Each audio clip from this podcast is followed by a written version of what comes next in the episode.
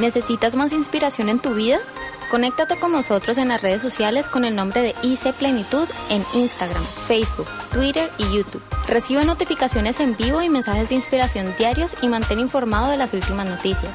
Síguenos, danos like e inscríbete hoy. Estamos viviendo un tiempo muy importante con nuestros medios de comunicación. Quisiera que sacaran su celular así. Si no lo tiene en silencio, póngalo de una vez. Lo peor es que le suene en, en el templo o en el cine. Y lo peor es que aún usted aquí en la iglesia le suene y lo conteste. Peor. Así que démosle un buen manejo y al terminar el servicio usted lo puede poner en acción. Pero, ¿cuántos de ustedes alguna vez han tratado de llamar y el teléfono le da un mensaje? ¿Lo sentimos? ¿Qué es lo que dice el mensaje?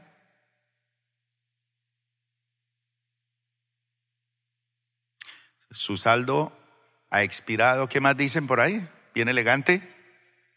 Su servicio se encuentra suspendido. Y a veces no lo cortan en el momento. Por eso hay una ley que se llama la ley de Murphy, que dice eh, que es algo así. Llega uno a la ventanilla y no hay sistema. O no hay cambio para uno. O no hay el ganchito para la para el recibo que uno acaba de pagar. Y todos pasaron bien y a uno es que se le estanca no hay vuelta, no hay esto, no hay aquello. Pero ¿qué siente usted cuando me cortaron la línea? Inmediatamente usted tiene que coger el teléfono y votarlo, ¿cierto? ¿Cuánto lo han votado porque se le cortó el servicio? No, uno sabe qué le toca hacer, ¿cierto? Toca pagar, pagar el servicio. Pues mire el título del sermón hoy, que es bien interesante.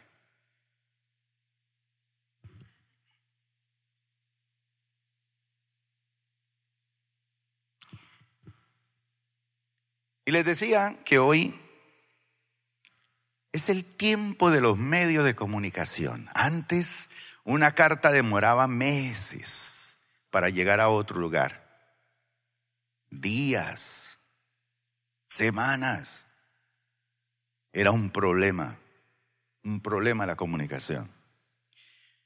Pero hoy cada día estamos asombrados con los adelantos científicos al respecto. Una noticia se sabe instantáneamente alrededor del mundo. Hoy en día usted puede tener acceso a todo tipo de información instantáneamente. Usted puede estar escuchando a un conferencista que él da un dato, una fecha y de pronto usted tiene dudas y consulta, inmediatamente el teléfono le dice la fecha, el día, todo con una exactitud, con una exactitud. Ahora, no obstante la alta tecnología que existe en el mundo, hay que pagar un precio para disfrutarla. Por eso es que hay celulares mucho más costosos. Antiguamente, ¿recuerdan cuando salió el primer celular? Era una panela, ¿sí? Una panela, pero uno estaba feliz. Hoy en día es una cosa pequeñita, plana y con una capacidad impresionante. Algunos de ustedes tienen la Biblia ahí en su celular y hay unos, unas que usted puede tener hasta 40, 50, 100, 200 Biblias inmediatamente ahí en su celular. Entonces, aún con alta tecnología que estamos viviendo hoy, si usted no paga el precio, no la puede disfrutar. Entonces hay que pagar, conectarse. Y hoy en día el que no está conectado, pues a veces mi nietecita viene con el celular que yo le presto y ella sabe ya cambiarle el idioma a la película, la pone en inglés, la pone en español, ya lo hace el cambio y hay que hacer varios comandos que hay personas que dicen, no, yo no sé cómo hacer eso. Es con una facilidad. Con ese dedito mágico hacen cosas rápido. Pero ese teléfono, por más de última tecnología, si no está conectado a una red, no sirve, no sirve. Entonces puede tenerlo usted con todo el potencial allí, pero si no está conectado. Y para conectarse y disfrutar de esos servicios, usted tiene que pagar un precio. ¿Cómo se siente usted cuando se da cuenta que le cortaron el servicio de telefonía o de internet o de películas, no sé. ¿Cómo se siente usted? Ah, se me olvidó, tengo que ir. Y coincide con un fin de semana, me quedé todo el fin de semana sin películas. Hoy en día ya la televisión pasó a otro aspecto. Por ahí en estos días estaban hablando del canal RCN que va, parece que entró en quiebra, que ya nadie ve televisión. Todo este mundo está cambiando. Todo esto está evolucionando cada día, cada día. Pero sabe, hay personas aquí que tienen el teléfono cortado. Se lo cortaron. Y hay una comunicación que es de las comunicaciones más delicadas que uno puede perder. ¿Cuál será esa comunicación? La comunicación con Dios. Esta mañana en mi clase del E2 hablaba con los estudiantes acerca de eso. Y una de las cosas que hablábamos era que uno necesita oír siempre la voz de su pastor. Uno puede escuchar muchos predicadores en televisión, en radio, mejores que el pastor de uno, eh, mucho más estructurados, más profesionales, bien, bien bonitos, muy profundos. Pero uno siempre necesita oír la voz de su pastor. Entonces, cuando usted vaya a tomar una decisión importante, nada pierde con consultarlo. Pregúntele. A lo mejor él, ah, yo le, yo le digo y él me dice que no. Pero deje que se lo diga. ¿Y por qué no? Pero uno siempre necesita tener esa comunicación. Y cuando se pierde ese medio de comunicación, pues uno hace lo que piensa que es correcto. Y la palabra de Dios dice que en la multitud de consejeros hay sabiduría. Entonces, si usted mete la pata, es porque usted no cree en la palabra de Dios.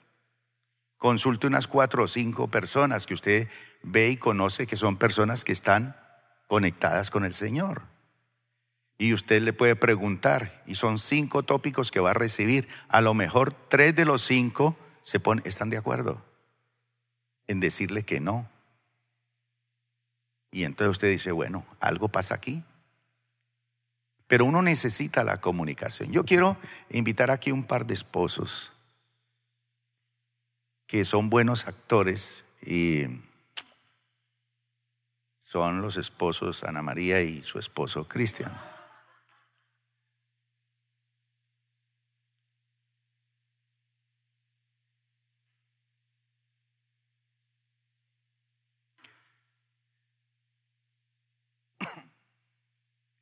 Hablaba con una pareja esta mañana y quiero hacer una dinámica con todos ustedes y es la siguiente. Si de pronto usted no está al lado de su esposa, trate de hacerse al lado de su esposa. Los que están aquí en pareja, ¿sí? Trae su esposa o su esposo, si está con ella al lado, mejor. Si no, pues tranquilos. O un familiar, no sé, pero si está con su esposa, trate de hacerse con ella ahí al lado. Bueno, Tomen asiento, por favor. Aquí abajo, ahí en el filito, ¿no? Acá, abajo. Gracias. Em, hacía una dinámica esta mañana con una persona en mi oficina. Y yo le decía, piense por un momento, le dije, ¿cuántos años tiene usted de casada? Y me dice, tenemos más de treinta y pico de años de casados yo le decía, piense por un momento, ¿cómo se sentiría usted mañana si hoy se muere su esposo?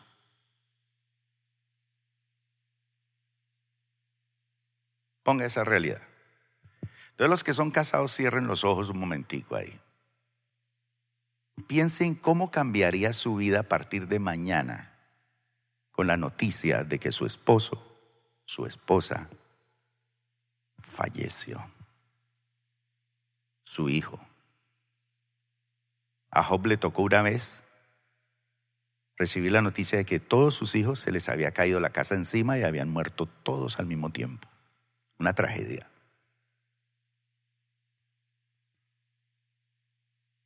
¿Cómo sería su vida a partir de ese momento? De pronto usted tiene cinco años de casado, dos, uno meses, treinta, cuarenta años de casado. O a lo mejor ya usted vivió la experiencia de su esposo o su esposa que se fue con el Señor. Y a partir de ahí le ha tocado vivir solo.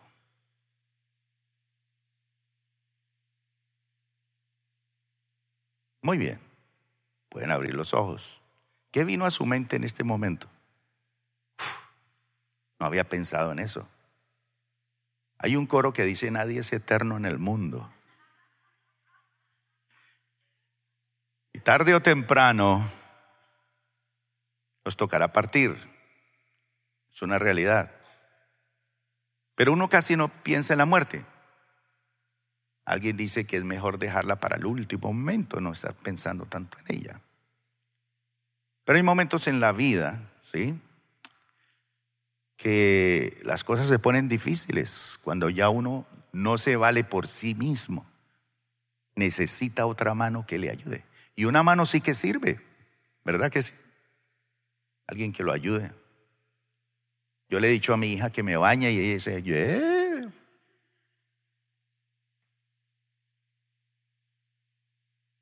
Necesito que me ayude.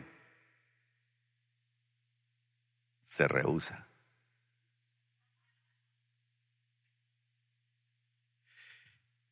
Pero hay momentos en que lidiar con una persona de edad se pone pesado, porque ya no se vale por sí mismo, toca habilitar toda la, ya en toda la casa hay que habilitársela a la persona.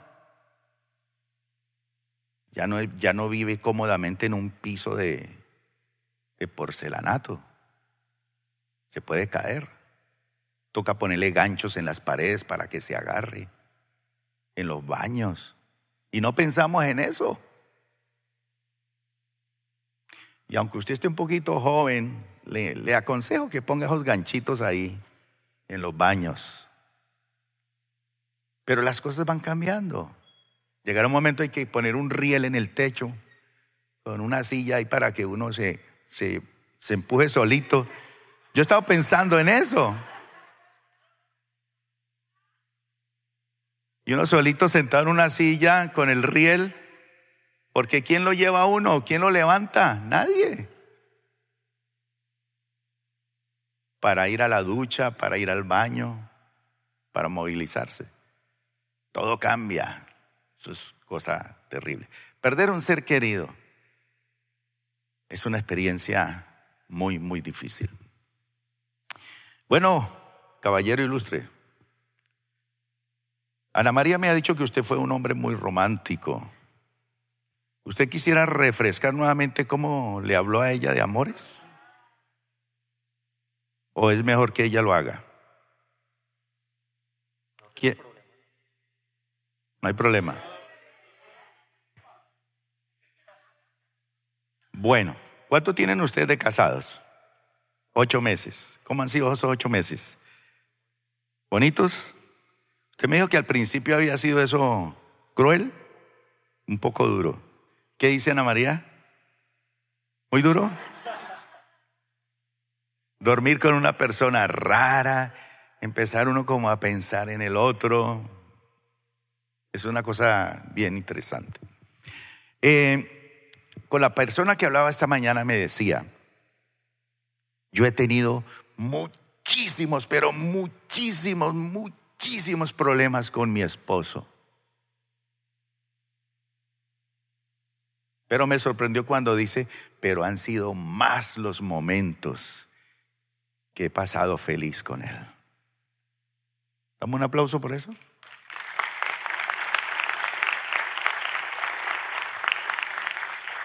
Yo pensé que iba a decir, toda la vida ha sido una tragedia. Ahora, de los hogares que hay aquí, ¿cuál de ustedes nunca ha tenido un problema? O una pelea.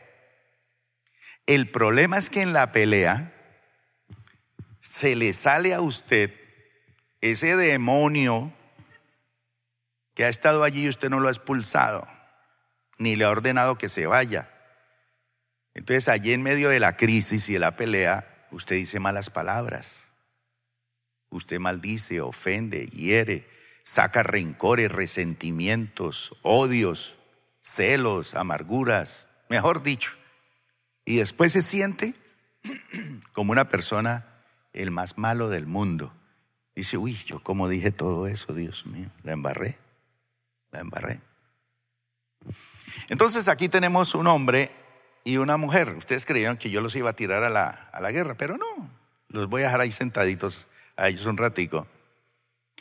Pero ellos son casados, ellos son pareja, ellos han decidido vivir juntos. Hoy no tenemos nuestro guitarrista ni la cantante porque están de luna de miel. Se casaron ayer, los casamos. A Dieguito y a Jennifer. Se casaron, se fueron.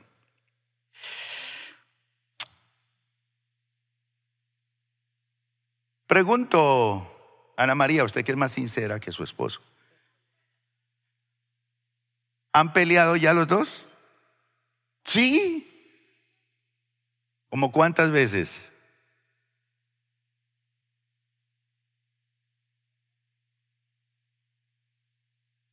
Los primeros dos meses mucha pelea. ¿Cómo reaccionó este hombre en esas peleas? ¿La asustó a usted? ¿La preocupó?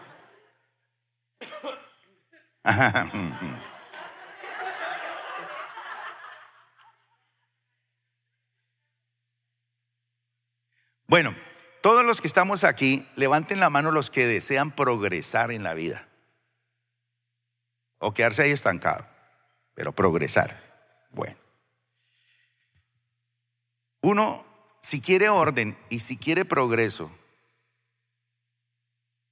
en la vida, tiene que buscar cada día el rostro del Señor. Ahora, Cristian, ¿usted duerme con su esposa o duermen en cama separada? Juntos, juntos. Bueno, entonces, eh, antes, cuando usted se despierta por la mañana, antes de mirar el rostro de su esposa, usted tiene que mirar otro rostro. ¿Cuál? El rostro de Dios. ¿Y lo hace? Sí. La Biblia dice que debemos buscar primeramente el reino de Dios y su justicia y que todas las cosas que este matrimonio necesita le vendrán por añadidura. Entonces lo que hagan ellos por, por arreglar entre estos dos es muy difícil que se pongan de acuerdo. Porque él es de Marte y ella es de Venus. Les voy a decir cómo es de complicada esa cosa entre estos dos seres. Mire, escribí unas cositas aquí. Decía un famoso pensador, el que ha conocido solo a su mujer y la ha amado, sabe más de mujeres que el que ha conocido mil mujeres.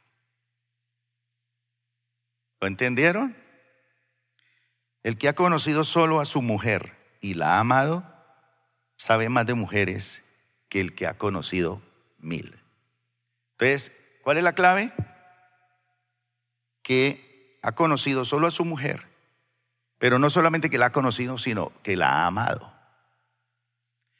Otro pensador dijo, en mi casa mando yo. ¿Quién manda allá en esa casa? ¿Cristian?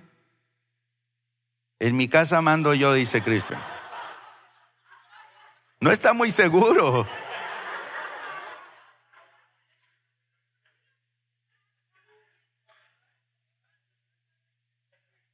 Cristian me decía que, que ya tiene a su esposa de rodillas en ocho meses. Y sí, de rodillas, con una escoba sacándolo debajo de la cama. Salga irresponsable. Este pensador decía, en mi casa mando yo, pero mi mujer toma las decisiones.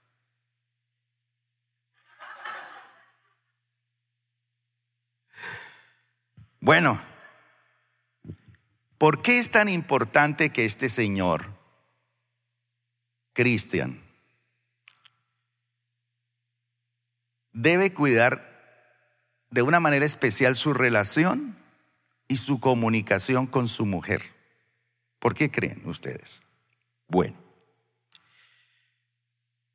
la realidad, cuando uno asume la realidad, ¿cuál es la realidad? Se murió mi esposo, se murió mi esposa, se murió mi hijo, se quebró el negocio, me tocó vender la casa, quedamos otra vez en la calle. son realidades, me quedé sin empleo. Entonces, la realidad en que vivimos cada uno de nosotros está cubierta de tinieblas. Jesús dijo que si los ojos son oscuridad, ¿cuántas serán las mismas tinieblas? Entonces, la vida, la realidad está llena de tinieblas. La diferencia entre ellos dos es que para Cristian debe ser muy importante tómele la mano a su esposa. Que ella le lleva de las manos por esas tinieblas, como ninguna otra persona. La realidad está llena de tinieblas. ¿Por qué? Porque las mujeres conocen mejor las tinieblas que los hombres. Así lo hizo el Señor. A veces la mujer le dice a uno, pilas, mire qué tal. Y uno dice, oye, esta señora es bruja. Eh, usted habla demasiado. Y después, ¿se lo dije o no se lo dije? Y uno dice, pero, ¿de dónde? Porque ellas tienen esa habilidad de conocer mejor las tinieblas que la luz. Y ellas se mueven con mayor facilidad, se orientan mejor con menos luces que con mucha luz. Los hombres necesitamos, préndame bien la luz, que necesito ver todo. Ellas no, apague si quiere. Por eso es tan importante que Cristian vaya tomado de la mano, porque ¿quién gana más? ¿Quién? Usted, caballero, porque ella sabe manejar más y conducir más la vida en una realidad llena de tinieblas. Y a veces nosotros no descubrimos esos aspectos como esposos. Eh, otro pensador dijo, quien quiera ver prosperar sus negocios, consulte su mujer.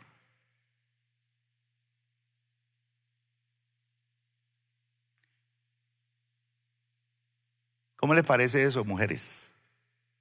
¿Habrá razón en eso? Si ellas conocen más las tinieblas que nosotros, pero no le prestamos atención a ellas. Un hombre que fue un psiquiatra famoso, del cual se han escrito muchos libros, escribieron muchos libros y muchos comentarios, el famoso Freud. Él dijo una frase, ¿Cuánto tiene usted de casados? Ocho meses. Este hombre la escribió 30 años después de ejercicio profesional. Después de 30 años de ejercicio profesional, como investigador y todo, dice, la gran pregunta que nunca ha sido contestada y a la cual todavía no he podido responder a pesar de mis 30 años de investigación, es el alma o del alma femenina es, ¿qué quiere una mujer?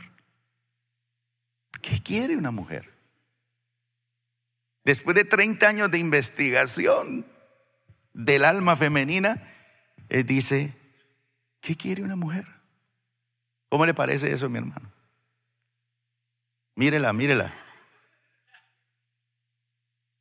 ¿Qué quiere una mujer? Otro hombre dice, Cristian, este hombre dice que los hombres son como los perros.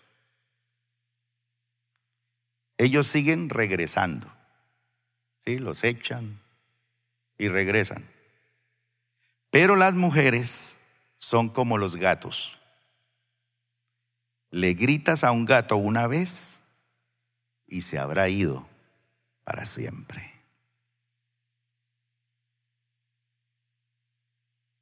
¿Alguien le ha pasado eso con un gato? gato no lo piensa, él no regresa, se va. Trátelo mal y él se le va. Ahora sí vamos con el versículo de la Biblia. Primera de Pedro capítulo 3 versículo 1 al 7. Quien escribe estas palabras es un hombre de experiencia, casado, con esposa Este hombre, teniendo hogar, ¿cómo sabemos que este hombre tenía hogar? Porque tenía suegra. Y dicen que esa fue una de las causas por las cuales él lo traicionó, porque él le sanó la suegra. ¿Recuerda que Jesús fue y la suegra estaba enferma y él se la sanó? Y este hombre que es casado, nos da las siguientes instrucciones. Acuérdense del teléfono cortado.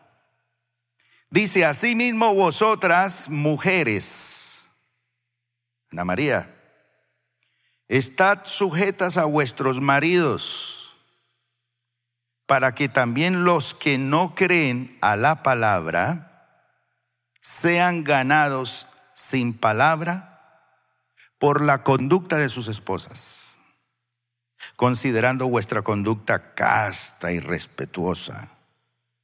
Vuestro atavío o vuestro vestido o vuestra decoración no sea el externo de peinados ostentosos, de adornos de oro o de vestidos lujosos, sino el interno, el del corazón, en el incorruptible ornato de un espíritu afable y apacible, que es de grande estima delante de Dios. Porque así también se ataviaban en otro tiempo aquellas santas mujeres que esperaban en Dios, estando sujetas a sus maridos como Sara obedecía a Abraham, llamándole Señor de la cual vosotras habéis venido a ser hijas, si hacéis el bien, sin temer ninguna amenaza. Vosotros, Cristian, maridos, igualmente vivid con ellas sabiamente, sabiamente, dando honor a la mujer, como a vaso más frágil y como a coheredera de la gracia de la vida. ¿Para qué? Para que vuestras oraciones no tengan estorbo. Es decir, que el Señor le dice a ella que se sujete y respete a su esposo. Ella tiene que aprender eso. Sujetarse y respetarlo. Y él tiene que tratarla a ella con mucho amor y como un vaso frágil. No quiere decir que es un, una persona, no, una persona que tiene, es, hay que cuidarla muy, muy delicadamente porque se le zafa, dice algo o lo empuja. Cuando se cayó ese vaso, ¿qué pasó? Se quebró. Y tratar de remendar eso es difícil, como vaso frágil. Pero dice, ¿para qué? para que vuestras oraciones, las que Él hace con Dios, no tengan Estorbo. Estorbo. ¿Qué, ¿Qué, hace uno cuando está viendo una película y se para la esposa ahí? Y ella empieza ahí a arreglar las sábanas y uno, uno tiene que decirle, pero usted no es de, de vidrio. O córrase, córrase. ¿Eh? Estorbo, estorbo. A veces yo estaba pensando esta semana y decía, Señor, ¿por qué a veces una iglesia no crece? O una familia no prospera. Y el pastor se pone a orar y a ayunar y a hacer guerra espiritual y le da siete vueltas al templo y unge la silla de ese hermano y le echa aceite, oleocal y de todo, girasol. Y... Y uno espera que esa persona cambie. Y el pastor se vuelve viejo, se le arruga el corazón, se pone canoso, empieza a caminar lento, empieza a fatigarse, todo sufrido. Deja una carta, me suicidé porque es que no hay cambios en la gente. Entonces, ¿por qué no hay éxito, no hay crecimiento, no hay cosas contundentes en la vida de las personas? Porque si este Señor tiene todo bloqueado, con la conexión de arriba, por más de que yo trate de decirle, hermano, haga algo con su esposa, o esposa, haga algo con él. A veces los cielos están, el teléfono está cortado. Entonces aquí tenemos que pensar, ellos dicen que ya han peleado y tan poquito que llevan de casados. Pero las peleas y las oraciones en el matrimonio son muy importantes si algo bloquea mi oración, si algo bloquea mi relación con Dios, es, es complicado. Entonces, la Biblia dice que antes de que veamos el rostro del esposo o de la esposa, debemos buscar el reino de Dios y su justicia para establecerlo. Y cuando yo busco a Dios, y es importante eso para mí, empiezo a ver que Dios me da las cosas agregadamente. Buscad el reino de Dios y su justicia y todas las cosas os, serán añadidas. ¿Por qué no, no progresa una empresa de un cristiano? Porque él pelea y maltrata a su esposa. Porque su esposa no respeta a su esposo. Porque Cristo no está reinando en ese hogar. Entonces, por más de que intenten sacar adelante eso, hay un versículo en la Biblia que dice, quiero que en todo lugar los hombres, levanten la mano aquí los hombres, dice, levanten las dos manos, enseñar de adoración, que levanten sus manos sin ira ni contienda. Quiere decir que cuando usted va a Dios, las cosas entre ellos dos deben de estar bien. ¿Qué hace este hombre levantando la mano? aquí en la iglesia cuando ella sabe que él la golpea con esas manos, que él la lastima con, con lo que le dice, que él la menosprecia o que ella lo irrespeta, que ella no cumple esos compromisos que asumió. Ahora, Cristian, ¿fue fácil enamorar a esta mujer? No fue fácil, ¿cierto? Complicada la cosa. Venga, hermano.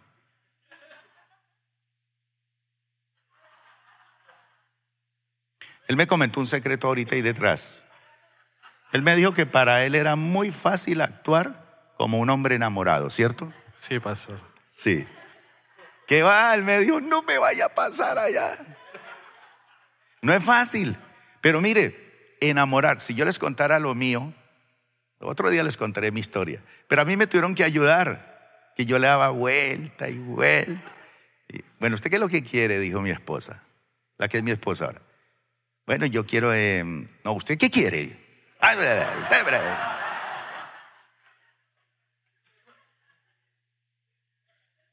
¿Usted lo que quiere es besarme? Me cogió las dos orejas y...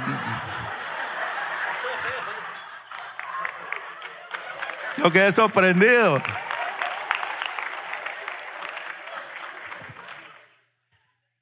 Y yo ni siquiera le dije, yo quiero que piense, que ore a ver si quiere ser mi novia.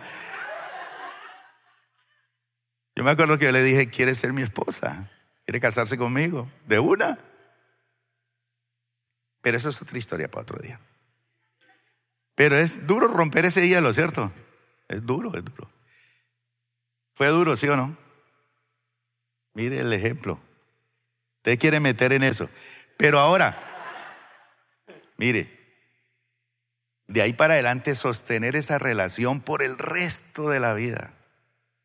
Y si él maltrata a ella, ella es como el gato. Se va y no vuelve. Así, así es la vida. Hay personas que han perdido una gran mujer porque la tocaron, la golpearon. Y eso es delicado, eso es una pérdida de respeto terrible. Bueno, mis hermanos, ahora sí pueden ustedes sentarse los dos porque ahí van a estar muy incómodos. Entonces Pedro dice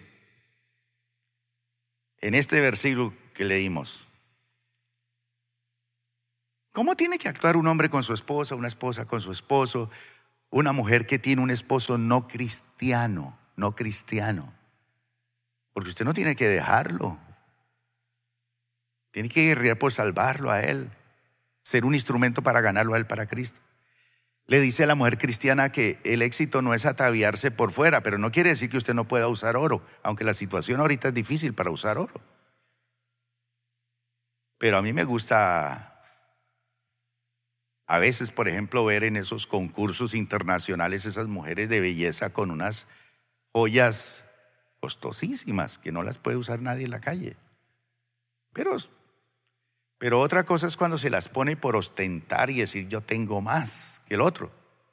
Entonces dice Pedro, no, lo importante es adentro el corazón, un corazón apacible, que tranquiliza, que relaja, que hace cosas.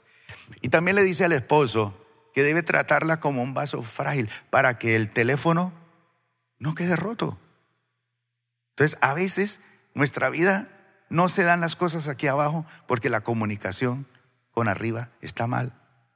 Y no nos preocupamos por esa comunicación. Entonces nuestra relación aquí abajo tiene que arreglarse muy bien y vivir muy bien. Rápidamente quiero ponerles unas cosas aquí que el Señor me dio estos días que dije, bueno, porque yo me puse a pensar, bueno, ¿y qué cosas? ¿Qué cosas, por ejemplo?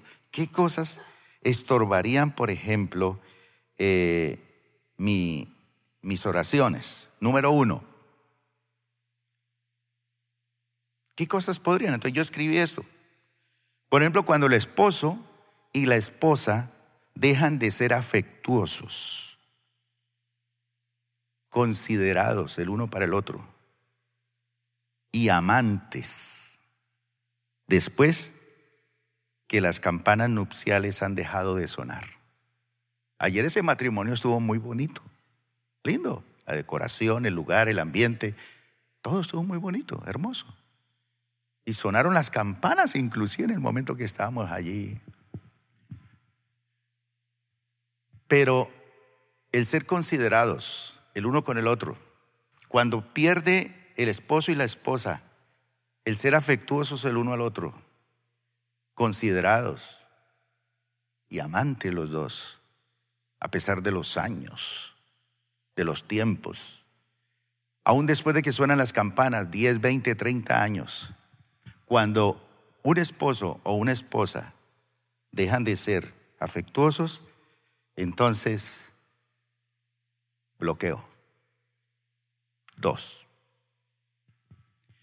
Cuando el esposo o la esposa dejan de ser condescendientes. ¿Qué es condescendiente? No tiene la razón, pero digámosle que sí. No es fácil. Y corteses el uno al otro. Porque a veces nosotros somos más corteses con nuestros amigos que con nuestra esposa. Mire a esos hombres cómo charlan, ¿sí? Cómo hablan. Pero con su esposa eso es... Y no soportan. Cuando dejan eso, los cielos empiezan a poner cerrados. Tres, cuando dejan el buen sentido del humor. Un par de esposos nunca debe perder ese sentido del humor. ¿Por qué? Porque este atributo será un medio disponible para absorber los embates terribles de la vida. ¿Cuántos tienen un esposo de buen humor? ¿Cuántos tienen una esposa de buen humor? ¿Cuántos tienen un hijo o una hija de buen humor? ¿Cierto que es chévere? Chévere.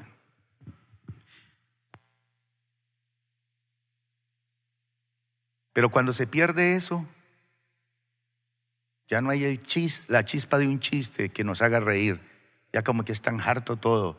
Bloqueo. Número cuatro. Cuando los esposos dejan de amar a su cónyuge más que a ninguna otra persona en el mundo y cuando incumplen su promesa matrimonial de fidelidad y de ayuda mutua entre los dos, se cierran los cielos cuando ya dejan de amar a su cónyuge.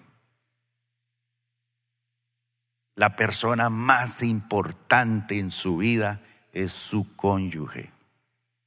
Ay, mi mamá también, pero es más importante él y ella que su mamá.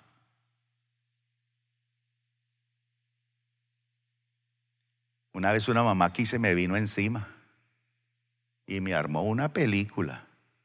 No le gustó eso. Es que él me tiene que amar toda la vida.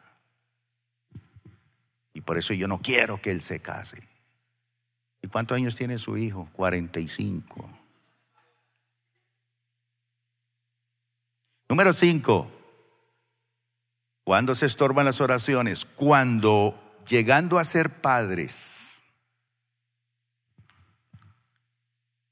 y no entienden que sus hijos son la herencia del Señor. No la herencia suya, la herencia del Señor. Cuando uno ve que nace un niño, es la herencia del Señor.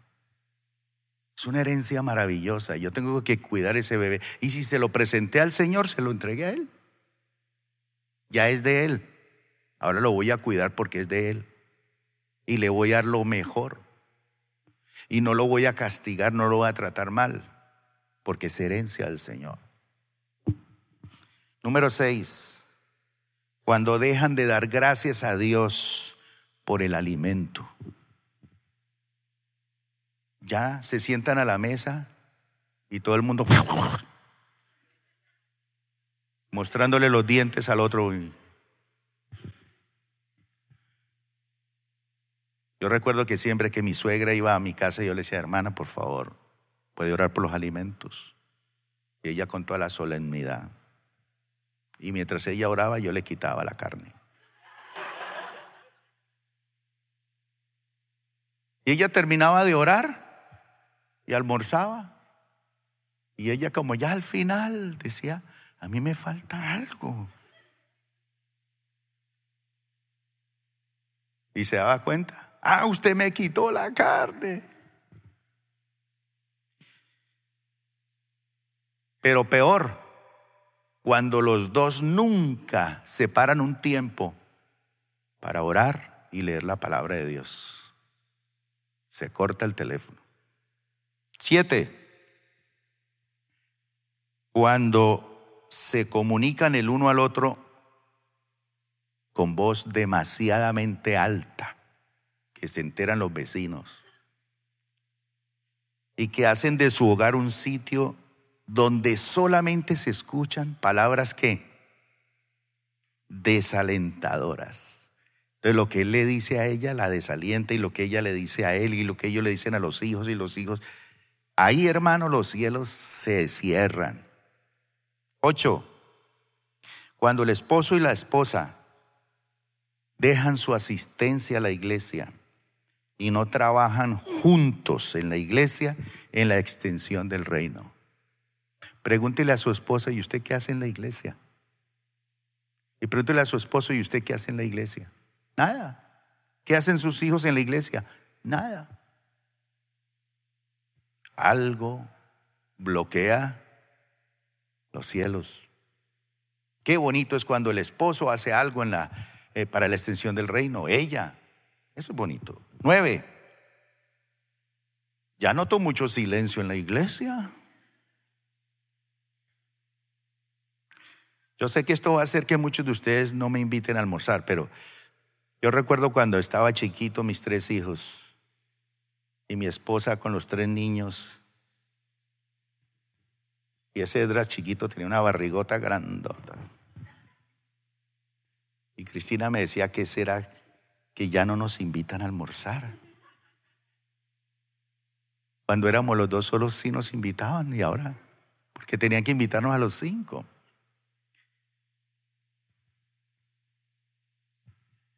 Número nueve, cuando se cierran los cielos sobre una pareja, sobre una vida, sobre una persona. Cuando la pareja no tiene, oiga bien, una comprensión completa, comprensión completa de los asuntos financieros y no delinean un plan de mayordomía con el dinero que recibe.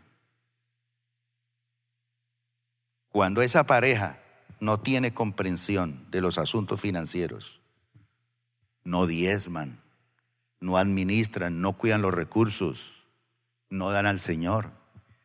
Si no diezman la iglesia, hermano, donde usted se alimenta, si usted no apoya su iglesia donde usted es atendido, por alguna razón será, eh, pero, pero déle entonces a otro, pero dé, para que sus cielos no se cierren. Y, mi hermano querido, hay que tener comprensión completa sobre esos asuntos financieros. Si no hay comprensión completa, van a sufrir los dos. Cristian, van a sufrir los dos. Porque usted es más tacaño que ella. Pero van a aprender a ser generosos los dos. Y tienen que crecer los dos.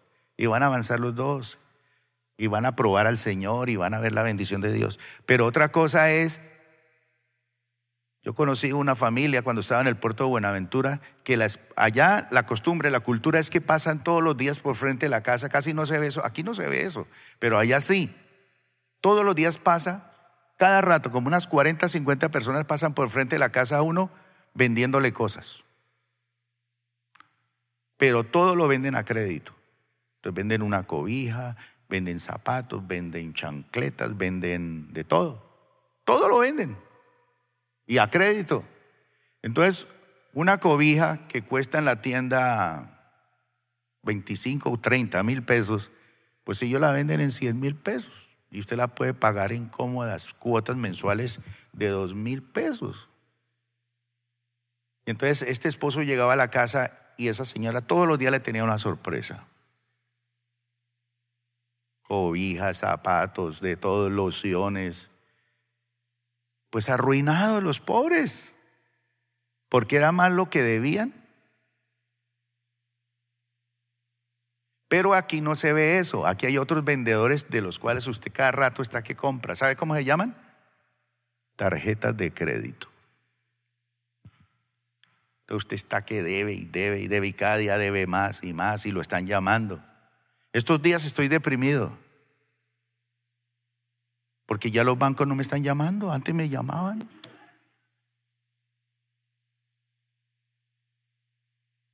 Eso me llamaban y me llamaban y sonaba ese teléfono. Yo no contestaba. Porque me cobraban lo que debíamos aquí este teatro. Ya hemos ido saliendo, una bendición. Número 10. ¿Cuándo se cierra? ¿Cuándo se bloquea el teléfono? Cuando los esposos no se someten a lo que Dios ordena en su palabra y cuando la esposa no se somete a su marido y el esposo no ama a su esposa. Ahí se bloquea eso. Número 11. Cuando los esposos se ocultan cosas y se pierde la confianza como la perdieron Adán y Eva. ¿Qué pasó cuando ellos perdieron la confianza? ¿Qué fue lo primero que hicieron? Se taparon porque empezaron a sentir vergüenza. Cuando pierden la desnudez de cuerpo y alma y se empiezan a avergonzar el uno del otro y no comparten y empiezan a ocultarse cosas, Se cierran los cielos, se cierra la comunicación. Por eso está cortado el teléfono. Número 12. Cuando los esposos pierden el esfuerzo día a día por trabajar y traer el sustento a sus hogares. Dice que el que no provee para los suyos es peor que un incrédulo. Hay esposos cristianos que le dicen a la esposa, mi amor, yo te lo suplico, demándeme por alimentos o si no, yo no voy a responder, demándeme. Entonces el juez tiene que obligarlo a que él aporte a la casa, o si no, no. Entonces, cuando se pierde ese esfuerzo de proveer a, la necesidad de su propio hogar, se bloquean los cielos. Número 13. Cuando los esposos no ponen a Dios primero en el inicio de su día y antes de dormir, dejan de clamar a Dios juntos. 14. Cuando los esposos dejan de ser agradecidos de Dios por cada momento que les permite vivir juntos. Ah, qué jartera y para la casa ahorita. La vieja ya. Cuando usted dice, Señor, te doy gracias por mi esposa, por mis hijos. Gracias por poder vivir juntos. Ya llevamos, Cristi, ¿cuánto llevamos los dos? 40 años de casados. No digo nada porque yo sé cómo va a ser mi semana y los próximos seis meses. Bueno, ¿cuándo se cierran los cielos? Cuando después de dos años de matrimonio pueden decir que pese a las dificultades confían en Dios y que insisten aun cuando la realidad golpee. Es decir, personas que después de dos años siguen confiando en Dios, siguen persistiendo, eso no se les va a cerrar los cielos. Pero cuando ya pierden el deseo, ya se desilusionan, ya, ya no insisto, yo ya dejo esto así, yo ya, se corta el teléfono. 16. ¿Son cuántos puntos? 85. Bueno, eh, cuando los esposos no saben perdonar y cubrir las faltas de su cónyuge, cuando no saben, todo lo ventilan y se ponen felices ellas contándole a todo el mundo lo desgraciado que es mi marido o mi papá, o mi mamá, o mi mujer. Cielos cerrados. Número 18, número 17. Cuando los esposos dejan de ayudarse mutuamente y dejan de ser un apoyo el uno para el otro. Ya mi esposo no me apoya, ya mi esposa no me apoya, ya no hay apoyo entre los dos. 18. Cuando los esposos no son agradecidos por estar juntos y cuando ellos no permiten ser moldeados por el Señor en sus matrimonios. Porque es que el matrimonio también es una máquina para moldearlo a uno. Pero uno debe estar agradecido por eso, no desilusionarse. Número 19. Cuando los esposos dejan de reconocer sus errores y pecados para arrepentirse y enmendarlos, se cierran los cielos. 20. Cuando los esposos olvidan el día que Dios les permitió conocerse, se cierran los cielos. Eso no hay que olvidarlo. Dios permitió que nos conociéramos. ¿Dónde? ¿Cuándo? ¿Cómo? Ayer en el matrimonio oramos la bendición final por ese par de muchachos que se casan. ¿Y sabe cuántos tuvimos que orar por ellos? Cuatro pastores. Porque ellos los conocían a ellos desde los 10 años de edad. Pasaron por las manos de ellos en su pastorado. Yo era el cuarto pastor. Y todos felices orando por ellos. Porque no fueron personas que salieron mal de su iglesia ni murmurando. No, cumplían etapas y fueron bendecidos por sus pastores. Es bonito. Número 21. Cuando los esposos dejan de amar a Dios más que el uno al otro y dejan de comprometerse a morir día a día al orgullo. Cuando un par de esposos empiezan a amarse más los dos que amar a Dios, se cierran los cielos. Cuando los dos dejan de comprometerse a morir, porque hay que morir, pregúnteme a mí. Y pregúntele a Cristina y verá que ella dice, pero pregúnteme a mí.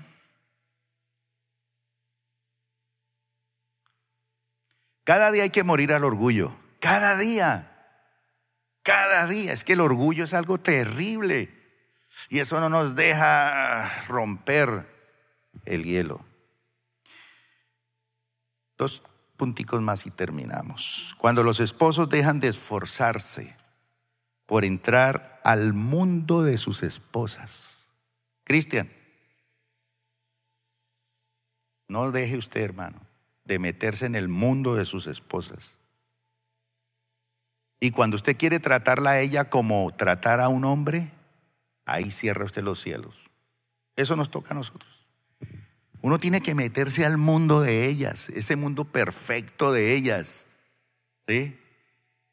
Entonces uno va a hacer algo y uno tiene que no pensar por sí mismo. Eso es morir.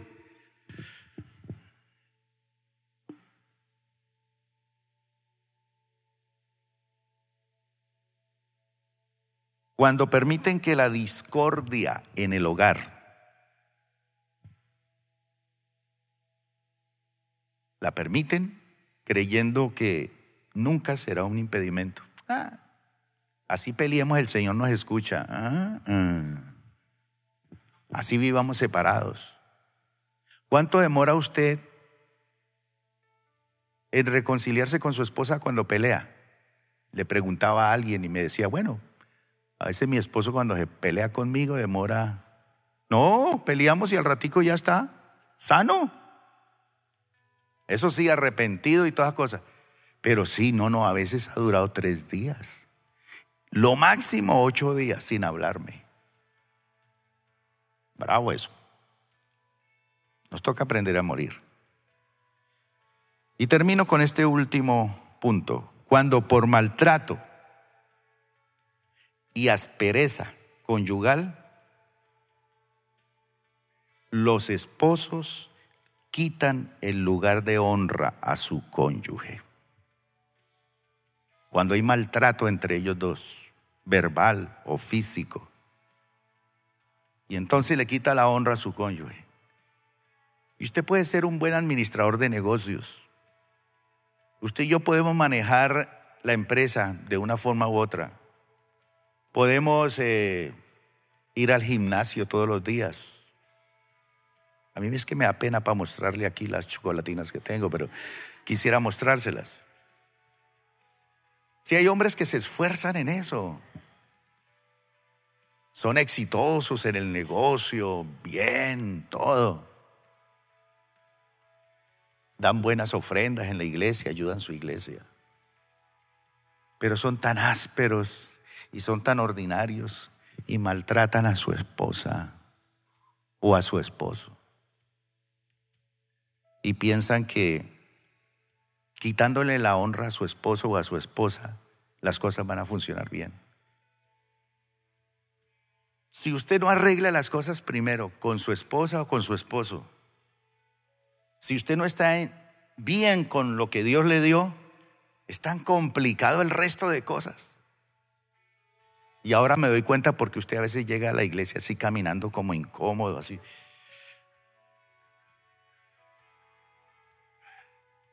Y uno le dice, quite el zapato, es que usted tiene una piedra en el zapato. Pues sí, pero es que me da cosa ahorita, estoy de afán y camina todo el día con la piedra en el zapato. Pero este lugar aquí está al frente, limpio y dispuesto para aquellos que quieren decir, bueno, Pedrito, tú tenías razón. Sí, Y Pedro sabía muy bien que si él quería escuchar la voz de Dios, entonces tenía que arreglar las cosas en su casa primero. Si su casa funciona bien, mire, prepárese mi hermano, porque las grandes bendiciones de Dios lo van a arrasar a usted. ¿Cómo va a manejar usted toda la plata que Dios le va a dar? Todos esos sueños que usted quiere que se hagan realidad.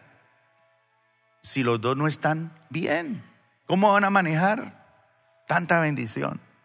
Si los dos no están ajustados bien, las cosas no van a funcionar bien. Entonces Pedro dice, para que sus oraciones no tengan estorbo. Entonces Pedro habla de la relación de respeto y de amor que tiene que haber en el matrimonio. Si la relación en la casa está cortada, también habrá teléfono cortado con Dios. Vamos a orar. Y los que tengan el teléfono cortado por alguna de estas cosas, vengan aquí adelante, mi hermano. El Espíritu Santo dice, quiero cambiar tu atmósfera. Quiero cambiar la atmósfera en tu hogar. Usted dice, sí, yo reconozco que de esos puntos unos me dieron más duro que otros, pero es el que reconoce. Entonces, sin vergüenza, pase aquí adelante. Dejemos el orgullo, dejemos esto. En vez de criticar o tal, tenemos que venir a la presencia del Señor. Y hoy se va a conectar nuevamente nuestra línea con el Señor. Y le, le digo con toda seguridad que si usted hoy decide reconectarse con el Señor y decir, por lo menos voy a pedirle perdón a mi esposa, por los años que por tonto los dos hemos estancado la bendición. El Señor tiene tesoros para darle, solucionarle todos los problemas que usted tiene, que los ve grandotes. El Señor dice, yo te los voy a dar así, pero primero cuadren los dos. Si ustedes dos no cuadran, entonces no se preocupen en venir aquí adelante y decir, Señor, es que yo soy, no, voy a cuadrar con mi esposa. Voy a tener una charla muy seria. Vamos a tener una cena y le voy a decir, te pido perdón por esto, esto, esto, esto. Y si le quedan 20 años de vida, lo van a vivir para la gloria de Dios. Tranquilos. Vamos a reprender al diablo en el nombre de Jesús. Gracias por acompañarnos el día de hoy. Nosotros creemos que Dios quiere hacer más cosas para ti y a través de ti, y nos encantaría saberlo. Si has sido impactado por este ministerio, compártelo en nuestro correo electrónico info.plenitud.org. Otra vez muchas gracias por acompañarnos y esperamos que este mensaje sea de bendición para ti.